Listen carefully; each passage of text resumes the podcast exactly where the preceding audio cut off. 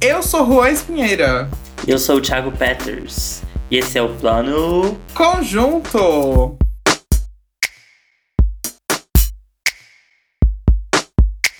Oi, gente, voltamos. O que, que eu sempre falo? Voltamos. Não sei o que é isso. Vou mudar. Estamos de volta. Estamos de volta. Continuando nossa maratona do Oscar, terceiro filme. Hoje voltando aqui já com as indicações definidas, que nas últimas duas semanas a gente veio aqui sem saber no chute e acertamos. Quer dizer, os sites acertaram. A gente só seguiu os sites. É verdade, verdade. Mas eu vou apropriar, porque a gente fez uma leitura correta dos sites. Pronto, fomos, fizemos uma leitura correta dos sites. Lemos os gráficos e tiramos nossas conclusões certeiras. Segundo as nossas análises dos termômetros do Oscar. e The Power of the Dog e Belfast mandaram bem e estão lá. Bem indicados, bem posicionados, indicados a melhor filme. E eu fiz uma boa leitura. Eu falei que The Power of the Dog ia ser uma espécie de Titanic, Senhor dos Anéis, né? Que ia arrancar aí as maiores indicações e, e levou, né? 11. 11? Não. Acho que é 12. 12. É, foram 12 indicações. Belfast 7 ali. Um bom número. Ainda é um dos mais indicados, né? Mas eu acho que é tipo o quarto mais indicado, alguma coisa assim. É, alguma coisa assim. Acho que Duna ficou em segundo lugar dos mais indicados. É. É, gente, a gente não vai. é, Inclusive, um lembrete, galera. Duna foi a indicada melhor filme. Estamos fazendo uma maratona aqui de, de filmes que foram indicados na nessa categoria. Só que Duna, a gente já fez um episódio, inclusive, com a participação do Nude Literário. Então nós não vamos ter ele aqui nessa maratona. Então, se vocês quiserem ouvir sobre Duna, voltem lá no nosso episódio e escutem sobre Duna. Com o Nude Literário. Foi tudo. Foi um episódio bem atrevidinho. Então voltem e escutem esse episódio. E vão no Instagram e vejam os posts também do episódio que ficaram bem legais. Foi um ótimo episódio, mas cruz credo falar desse filme de novo.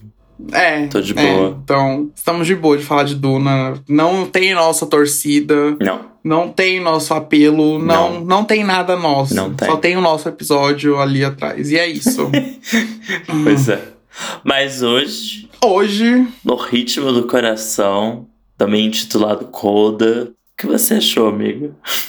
amiga, eu gostei bastante. Eu, eu lembro na época do Sundance, né, que teve no ano passado. Ele foi. Ele venceu a mostra competitiva do Sundance ano passado e teve toda aquela expectativa em cima. Eu até tava animado pra ver. Aí depois, como aconteceu bastante tempo, ficou meio esquecido. Aí eu. Ai, tá. Aí fui ver agora com as expectativas não baixas, mas também não altas. E assim, eu achei super legal, eu gostei bastante. Eu dou quatro estrelas, então gostei bastante. Caralho. Nossa, amiga, quatro estrelas é ok. Quatro estrelas é bastante coisa. Eu dei dois e meio. Amiga! Um massacre. É, pois é. Eu achei que você ia dar uma coisa parecida também. Não! É, eu achei bem ruim. Hum. Não, não me animou nem um pouco. Foi difícil de ver esse filme, achei bem chato. Tem, mas tem, tem pontos positivos. A gente vai chegar lá, mas assim, é, vi meus pontos positivos em meio às negatividades. É, mas em geral não gostei, não. Mas vendo aqui que pela crítica é bem diferente. Do Rotten Tomatoes, 96% da crítica e 93% do público, muito alto. No IMDB, 8,1 de 10 e no Letterboxd, 3,9 de 5. Então, assim, um hit em todas as plataformas. E eu discordo. é, assim, eu acho que o Leatherbox das notas acho que é a mais, assim, pé no chão, digamos assim, mas na média. Ah, Eu tava vendo, assim, pra trás os outros dois filmes do Oscar que a gente já falou, é, é super parecido a média. Inclusive, é a maior média que tem. O The Power of the Dog acho que foi 3,8, o The Belfast 3,6. E nos outros são bem altos, assim. Principalmente em MDB, que é uma nota, assim, geral de público. E- E Rotten também, né? Uma nota de público, 93% é uma coisa bem, Uhum. bem alta. Então, assim, um filme bem, muito bem avaliado. Mas acho que é um filme bem carismático, assim, pro público. Sim, Acho que ele é fácil de se conquistar. sim, sim. E ele foi dirigido pela Cian Heather. É, ela não tem muitas coisas assim muito mainstream, muito, muito conhecidas, né? Um longa que ela fez em 2016 é Tallulah, é da Netflix com o Elliot Page e a Alison Janney. Na época gerou um burburinho assim, mas é um filme mais indie assim da Netflix. E ela dirigiu alguns episódios também de Orange the New Black e aquela série Glow também. É, ela fez a direção e o roteiro de, de Coda. E no Ritmo no Coração, no caso. É, e é engraçado, né? Que é o terceiro filme do Oscar que a gente fala. E o terceiro. É muito, é muito comum isso no Oscar, né? Que a pessoa está fazendo a direção e o roteiro do filme. É incrível como isso acontece no Oscar direto. E falando do título do filme, em inglês se chama Coda, que eu achei muito interessante, porque não te dá uma pista do que, que é o filme, a não sei que você saiba o que, que significa a sigla. E eu não sabia. E significa Child of Death. Child of Death. que significa. Que foi, amigo? Pelo amor de Deus. É que a palavra não tá saindo. que significa Child of a Deaf Adult. O que significa em português que é uma criança filha de adultos surdos. Inclusive, eu não sei nem se tem uma terminologia certa pra, tipo, deficiente auditivo ou se é surdo, qual é o termo certo. É, os dois termos são certos, mas eles têm diferenças, né? Que surdo, uma pessoa surda, ela não tem, não escuta nada. Ela tem a, teve a perda total da audição. Que é o caso dos personagens mesmo do filme, né? Eles não têm, teve a perda total da audição ou nasceram surdas, né? Deficiente auditivo é aquele que teve uma perda leve ou moderada da audição. Ah, tá. É, então, no caso, surdos, no caso desse filme. Sim, sim. Você via que, por exemplo, no filme, em vários momentos, sei lá, ela acordava três da manhã, ligava o som torando lá no rock e os pais continuavam lá dormindo. É, Ela tinha que bater o travesseiro no rosto deles. sim. E o que você acha da tradução no ritmo do coração? Eu gostei, eu acho que com- combina com o estilo do filme. Acho que ele familiariza com o que a gente vai ver. Sim, acho que quando você pesquisa o significado de coda, faz sentido, mas se você não, não sabe o que significa, eu fiquei muito. Eu tava esperando alguma coisa um pouco mais enigmática, assim. acho que aqui no Brasil a gente não tem como adivinhar o que, que é. E eu acho que no ritmo do coração combina bastante até. Tem um título de uma coisa bem romântico adolescente, que pra mim foi o que eu senti desse filme. Parece muito um filme da Disney pro Oscar. Tipo, a Disney tentando fazer um filme pro Oscar. Mas não um filme de animação. Um filme live action mesmo. Tipo, tentando se levar um pouco mais a sério. Mas, assim, pra mim o enredo e as músicas e a relação dos personagens tinha um potencial de ser uma coisa boa, mas eu acho que ficou muito no morno. Pra mim foi uma coisa bem ok. Principalmente no início. Nossa, o início, meu Deus do céu. Eu gosto do clima do filme, desse clima. É muito sessão da tarde. É. Não sei, acho que às vezes precisa disso. Acho que. Não sei. Às vezes o Oscar é muito. A, a- a seleção do Oscar é muito séria, muito. Aí esse filme, o Cold, ele dá uma leve. É uma leve, mais leve, digamos assim. Por mais que a temática dele, É, não. às vezes, pode ser. Não é pesada. Uhum. Não, a temática não é pesada em si. É um drama, mas ele é, é leve ao mesmo tempo, sabe? E eu gosto desse clima Sessão da Tarde. Não sei, eu sou, eu sou muito fã desse, desse filme, sabe? Eu sou fã do amor, eu sou fã da família, assim, um filme mais família, mais animado. e o que eu não sou tão fã do filme essa coisa dele transitar muito, isso que você falou. Ou ele é muito coisa da família, do drama, ou ele é muito romancezinho da, com o menino, ou ele é muito glee, lá com o negócio do professor. Sim. Aí, às vezes, ele não, ele não para onde ele quer ser. É. O nome é no ritmo do coração, só que às vezes ele perde um pouco o ritmo. Ah, Piada péssima. Todo episódio fazendo uma piada péssima. Mas é isso, galera. O plano conjunto é sobre isso. É sobre trocadilhos. é, eu achei que. Eu gostei muito da família. Eu gostei dos problemas da família. Para mim, o principal problema é que eu não gostei da protagonista. Então, assim, não gostando da protagonista, é muito difícil gostar do filme, sabe? Uhum. Eu acho que acaba infantilizando o filme, apesar dela não, dela não ser necessariamente um personagem infantil, mas a trama eu senti que ela ficou um pouco infantilizada. Eu não sei, eu não gosto do tom do filme, eu acho. E eu não gosto da protagonista. Eu queria acompanhar mais a família em si. Eles trabalhando ali com a pescaria e tal.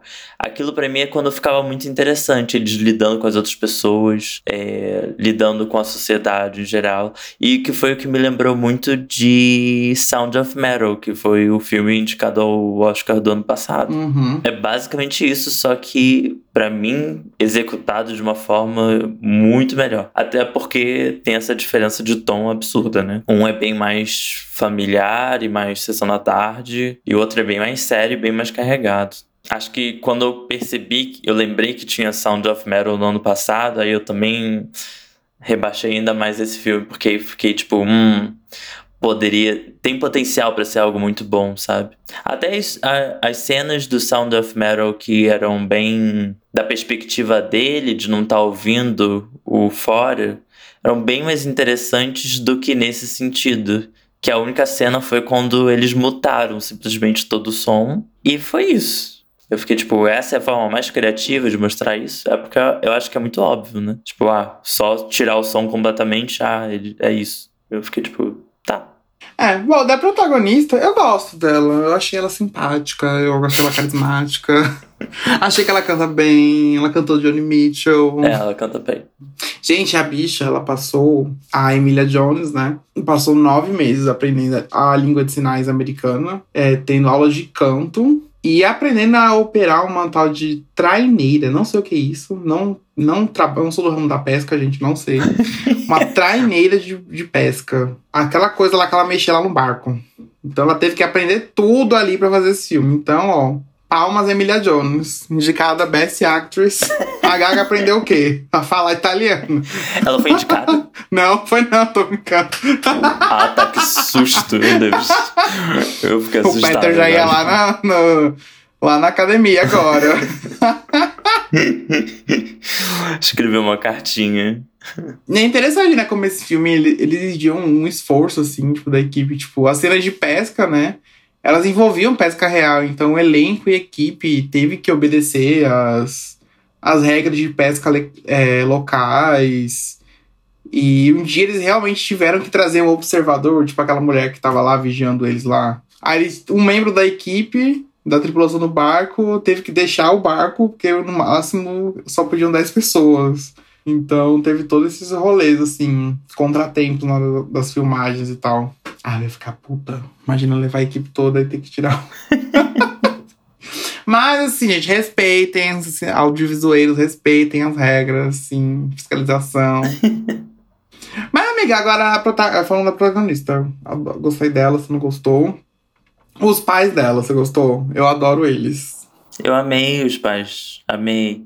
Por mais que tenha as contradições deles, acho que isso torna eles muito mais interessantes. Uhum. Não, eles não são aqueles personagens coitadinhos, sabe? Eles uhum. são bem dimensionados. Eu gostei bastante deles. Eles são engraçados, eles são dramáticos, eles têm os problemas deles. Eu gostei, gostei muito. Ai, gente, ele acha eles super engraçados. Sim. O pai dela fazendo as piadas toda hora. A cena que eles estão transando. Ai, é ótimo. O pai fazendo piada com o menino que ela tá apaixonadinha. Tudo pra mim. Sim, sim. Eles são ótimos. E pra quem não sabe, né, a atriz que faz a mãe, né, é a Marlene Matlin.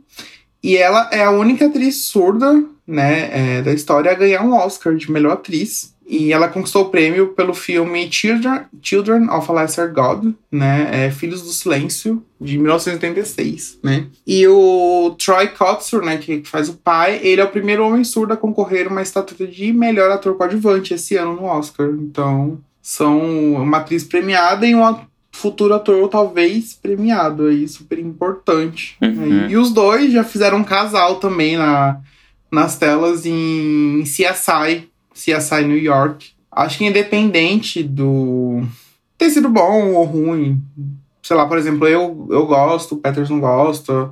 É, acho que o filme traz uma inclusão super interessante, assim, pro, pro elenco Sim. de, de pessoas surdas, né? E também pro público. Imagina um público de pessoas surdas ver um filme se ver representado, né? Sim. Sabe, uma família. Uma pessoa colda, por exemplo. Sim, é. Eu, é, eu acho também interessante pra gente um pouco menos, mas eu acho que pro estadunidense mais interessante porque eles não eles não estão acostumados a ler legenda. Então, obrigar o estadunidense a ler legenda, eu acho ótimo. Eu achei perfeito, importantíssimo. Tudo de bom. Ai, gente, agora falando do irmão. O irmão dele é uma gracinha, né? ele é, ele é. Feliz é a amiga dela que deu pra ele. Tudo, gente. Eu achei super fofo o fato dele, tipo, ficar super revoltado. Todo, mundo- todo mundo tava meio questionando que ele era o egoísta, de que ela era meio que. Uhum. meio que a favorita, mas ele só. ele meio que entendia que ela cantava bem, ele meio que queria que ela fosse. Pra ela não ficar lá com eles, tipo, meio que desperdiçando a vida, sendo intérprete deles, enquanto ele poderia também tentar cuidar, tadinho. É, a posição dele é basicamente oposta à da mãe, né? Uhum. Apesar dela ter essa inclinação de parecer querer manter ela por perto, por ter essa segurança do intérprete, e até porque eles não podem pagar um outro intérprete, acho que é também uma coisa de mãe, de querer segurar ali o filho por perto, sabe? Uhum. Eu gostei muito dessa família, eu acho que os, esses personagens foram ótimos. Eu só não gosto muito da garota. E também ela canta, aí esse é outro problema. Começou a cantar, ainda mais a capela, putz, aí vai me perdendo muito. Então você não é fã de Pentatonix, amiga? De o quê? Pentatonix. Acho que é uma banda que canta tudo a capela. Não. Nem um pouco. Eu odeio a capela.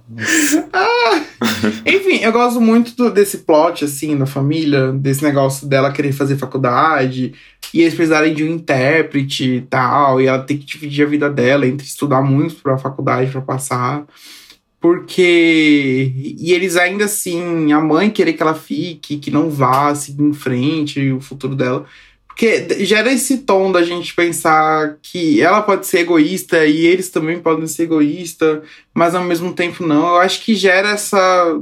geram personagens tridimensionais totais. Eu acho, eu acho muito interessante essa construção desses personagens. Uhum. Real, porque não existe essa. Não existe personagem.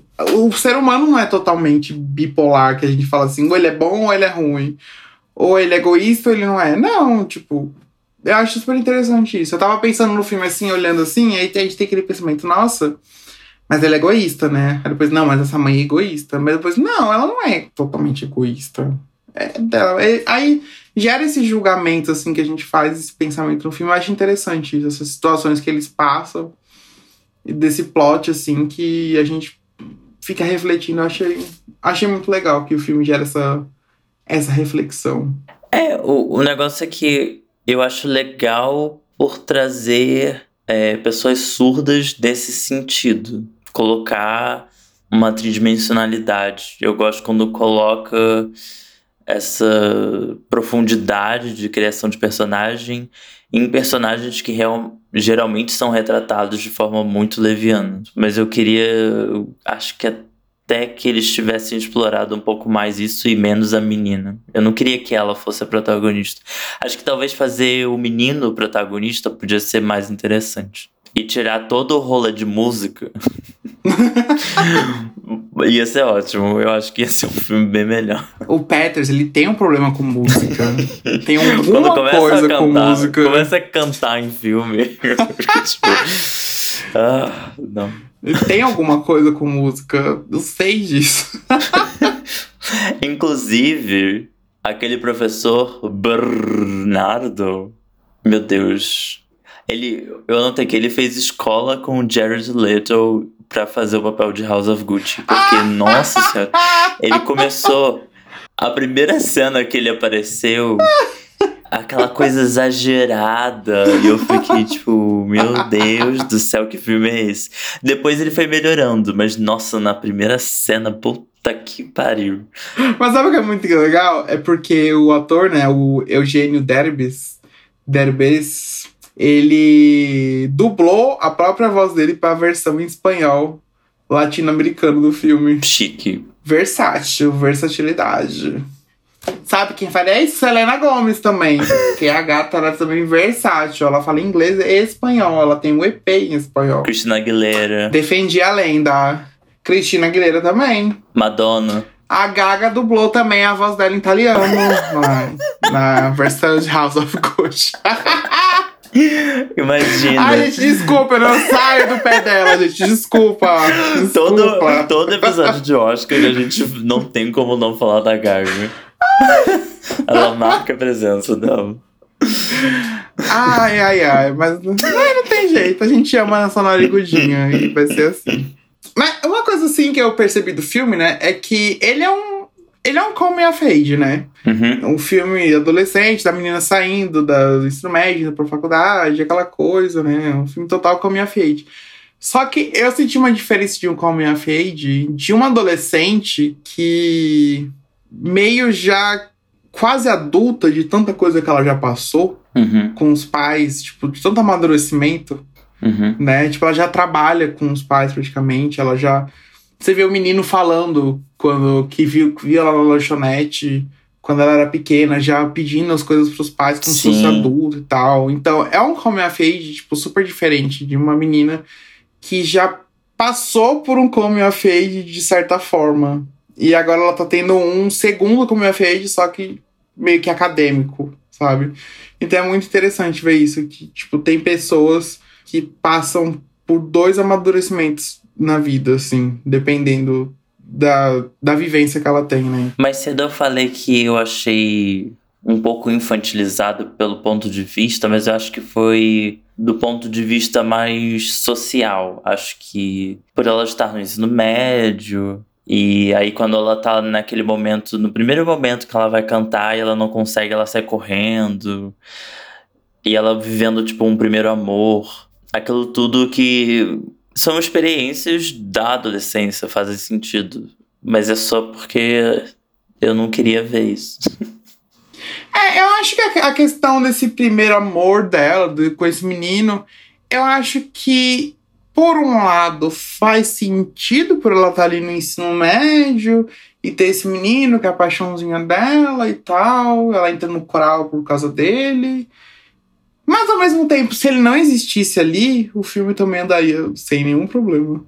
Acho que é só porque é o óbvio também, tipo, família, emprego e amor. É, são os, os três óbvios pra criar um personagem. Então, assim, eles tinham que colocar uma coisa para as pessoas se identificarem. Mas realmente o personagem do namorado não, não faz diferença nenhuma.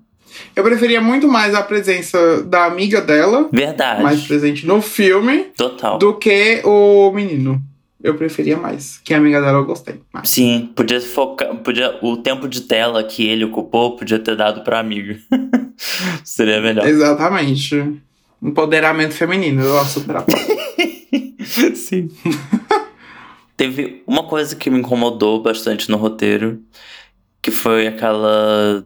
A mulher que tava no barco com eles, fiscal, observadora, não sei exatamente a palavra que designa a função dela. X9, a pa palavra é X9. Total. É. Aquela X9 eu achei muito engraçado, porque demorou ela pra ela entrar em alto mar, depois de muito tempo, pra ela perceber que eles eram surdos. Só, tipo, muito depois que ela ficou, tipo, ele precisou escrever literalmente pra ela, tipo, surdo. Eu fiquei, meu amor, Sim, você não percebeu até agora, uau. gata, tipo, pelo amor de Deus, a pessoa não trocou uma palavra com você, a pessoa, a pessoa não tá te ouvindo, você tá falando, a pessoa tá totalmente ignorando e você. É, pois é. Eu achei assim, de um nível Ai, gente, pelo amor de Deus. Furos de roteiro. Acontece. Ah. Acontece. Era só pra, pra conseguir trazer a polícia. Porque eles precisavam estar em alto mar e as coisas não estarem funcionando pra ela denunciar e blá blá blá. Aham. Mas, tipo, ela podia ter notado no início e ter sido filha da puta mesmo. E ter seguido com a viagem e denunciar eles. Não precisava ter aquele negócio todo de ele precisar escrever no caderno que ele é surdo pra ela ficar tipo, ah, tá. Eu achei isso péssimo. É, e pra quem não sabe, né, o filme, ele não é um roteiro assim original. Ele é um remake, né, de um filme francês chamado é, A Família Bellier. Ele é de 2014, né?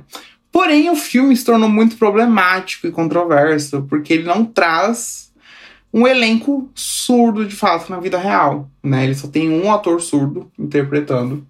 O resto é, são atores que escutam, né? Então, se tornou super problemático lá na época do lançamento. Então, a, a Cia fez um trabalho super mais inclusivo e trouxe um elenco é, totalmente surdo. Pessoas atrás das câmeras também. In- Intérpretes, inclusive, também, que são coda. Então, fez um trabalho super mais inclusivo. Não teve toda essa polêmica.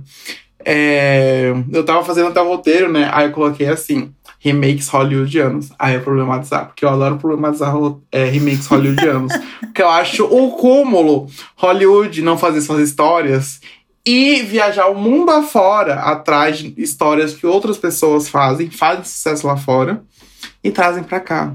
Algumas ficam boas, claro, viram clássicos, tipo, sei lá, O Chamado, Uhum. só que eu tenho muito problema que eles fazem um apagamento da cultura de outros países. Sim. Sei lá, o chamado fez isso super. Apagou a cultura japonesa total do filme e fez. O grito já não fez isso. O grito, tá, colocou a Sarah Michelle Gellar lá, a loira. Amo ela, gente, mas assim, botou ela como protagonista, mas ainda assim manteve a cultura japonesa no foco. O filme se passa todo no Japão, trouxe o diretor do filme original pra fazer, não fez um apagamento. Lá, já pegaram Parasita e vão fazer uma série, se eu não me engano, na HBO. Sério? Sério. Já vão fazer uma série no universo de Parasita. Meu Deus. Então. Pra quê? Como se não me assim? engano, acho que o Mark Ruffalo. É, Que isso? então sempre tem esse problema. Mas, Colda, eu não vou reclamar porque fez um, um serviço, assim, fez, fez. incrível, né, de inclusão. Então, tá é isso aí, Cia. Você arrasou, não vou reclamar. É, eu nem sabia que era um remake, mas nesse sentido da inclusão, realmente foi importante. E, inclusive, né, o... eu até fiquei confuso quando eu fui assistir o filme, né, que eu lembrei quando saiu que tava na Apple TV. E eu lembrava que era um filme original Apple TV. Aí depois eu vi que tava na Amazon. Aí eu falei, gente, coisa estranha. Eu vi os posters depois fui lá, é, na Apple Original Filme. Aí eu vi que quando saiu no Sundance, a Apple comprou os direitos de distribuição do filme. Então o filme não é o original Apple, é um filme independente, né? A Apple só comprou distribuição. Igual a Netflix faz com um monte de filme Uhum. e fala que é um filme Original original Netflix, Netflix. mas ele só comprou os direitos de distribuição, tá? A Apple comprou por 25 milhões. Foi um recorde na época. Caralho. Eles compraram. Gente, muito dinheiro. Você vê como o filme assim foi cobiçado, né? É. Bastante dinheiro. Dá um pouquinho aí. Aí compra o direito de distribuição no plano conjunto.